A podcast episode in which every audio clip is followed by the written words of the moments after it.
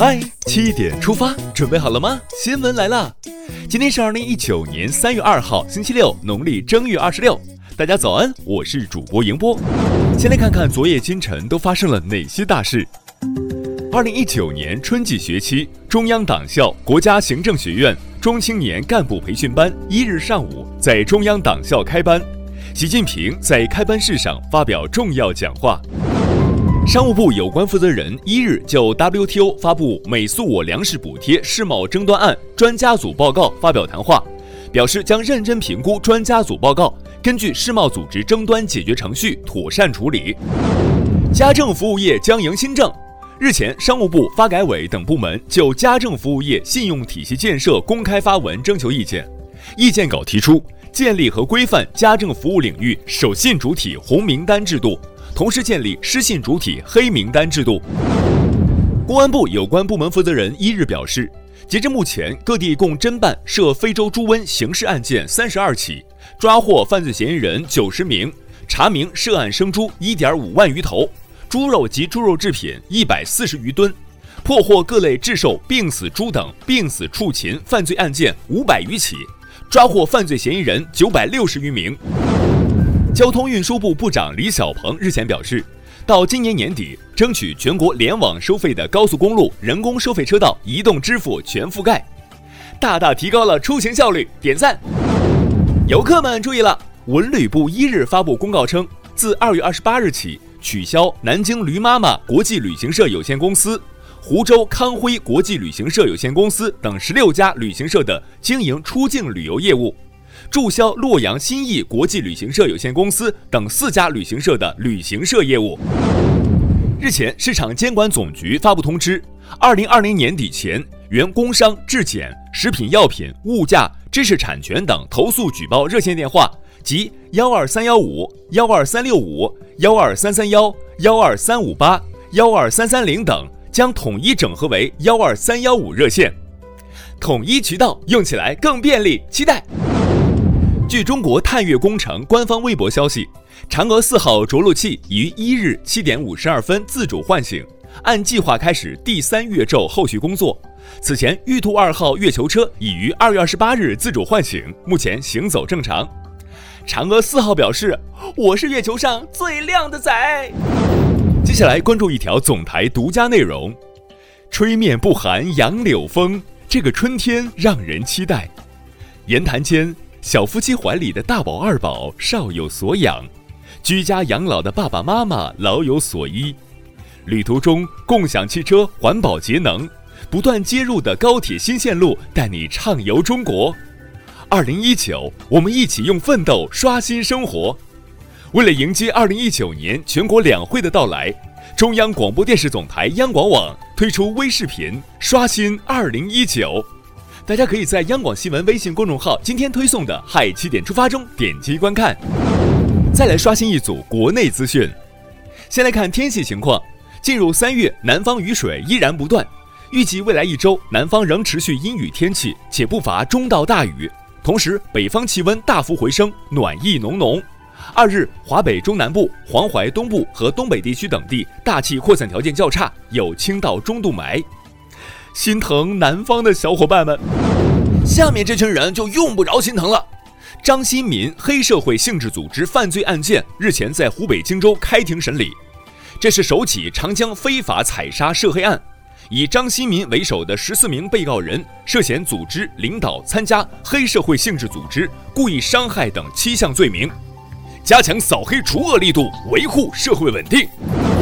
社会稳定还需要打击谣言。针对网传海南三月一日开始禁售燃油车，海南省生态环境厅二月二十八日回应称，该消息属不实言论，目前没有明确禁止销售燃油汽车的时间节点。不信谣，不传谣。三月一日，检察机关对福建省福州市晋安区人民检察院就赵宇见义勇为一案的处理作出纠正，认定赵宇的行为属于正当防卫，依法不负刑事责任。使用搜索引擎的时候，小心掉进陷阱。日前有网友爆料，在百度搜索部分小学和幼儿园的名字，会被百科参考文献中的广州上学网导入色情网站。对此，百度回应称，个别百科词条被不法分子利用，已紧急删除该词条，并全面排查以该域名为参考资料的所有词条，进行相应处理。各方应加强监管，营造安全清朗的网络环境。这场谢幕演出你去看了吗？日前，上海长风海洋世界的两头白鲸小白、小灰进行了谢幕演出，它们即将被放归冰岛全球首个白鲸自然保护区。一日起，白鲸表演馆将暂停开放。网友表示，这是最有意义的闭馆。据国家电影专资办统计。截至二月二十八日十七点，二月份中国内地电影票房已破一百一十亿，再创全球影史单市场单月票房新高。你贡献了多少？再来看一条体育方面的好消息，近日国际田联正式推出新的积分排名系统。目前，中国名将巩立姣、吕慧慧、谢杨石姐分别在女子铅球、女子标枪、女子二十公里竞走三个项目排名世界第一。苏炳添在男子一百米项目中排名亚洲第一，世界第三，棒棒的！聊完身边事儿，再把目光转向国际。联合国安理会二月二十八日就两份分别由美国和俄罗斯起草的涉及委内瑞拉问题的决议草案进行表决，两份草案均未获通过。美国控枪又有新动向，日前，美国众议院投票通过了一项重量级控枪法案，要求对更大范围的购枪者进行背景调查。包括那些在枪展和网络上的枪支购买者，这是二十五年来美国国会对控枪采取的最重要措施。美国网友评论：“控枪难，难于上青天。”日前，美国将三百六十一件中国流失文物艺术品返还给中国，这是中美两国二零零九年签署相关备忘录以来，美方第三次也是规模最大的一次中国流失文物返还。欢迎回家。见过喝酒开车的，你见过喝醉开货轮的吗？二月二十八日，韩国釜山一艘六千吨级的俄罗斯籍货轮一头撞向了七千四百二十米长的釜山广安里大桥，支撑桥体的铁质构造物被撞了个窟窿。经检测，涉事船长血液中酒精浓度严重超标。海警还发现，该船还撞击了一艘停在码头的游艇，所幸没有造成人员伤亡。真是史诗级醉驾呀！接下来是今天的每日一席话：乘风好去，长空万里，直下看山河。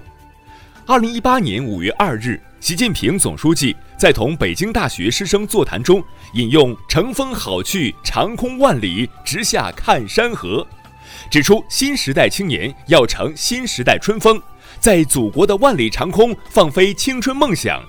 以社会主义建设者和接班人的使命担当，为全面建成小康社会、全面建设社会主义现代化强国而努力奋斗，让中华民族伟大复兴在我们的奋斗中梦想成真。乘风好去，长空万里，直下看山河，出自宋代辛弃疾的《太常饮》，意为乘风飞上万里长空，俯视祖国大好山河。表现了诗人立鸿鹄志的坚定信念。最后来看今天的每日话题：六十层大楼向快递员收电梯费，这钱该交吗？近日有快递小哥爆料，大连某六十层写字楼要求快递小哥每月向大厦物业交一百元电梯费才能使用电梯。有业主表示，快递小哥用电梯频率过高，确实造成电梯拥挤不堪重负。快递员称。业主缴纳的物业费已经包含了电梯的维护费用，不应该再对快递员单独收费。物业工作人员则表示，送快递是企业盈利行为，不能免费占用电梯资源。对此你怎么看？一起留言聊聊吧。好了，今天的七点出发就到这里，更多精彩内容请关注央广新闻微信公众号，咱们明天再见。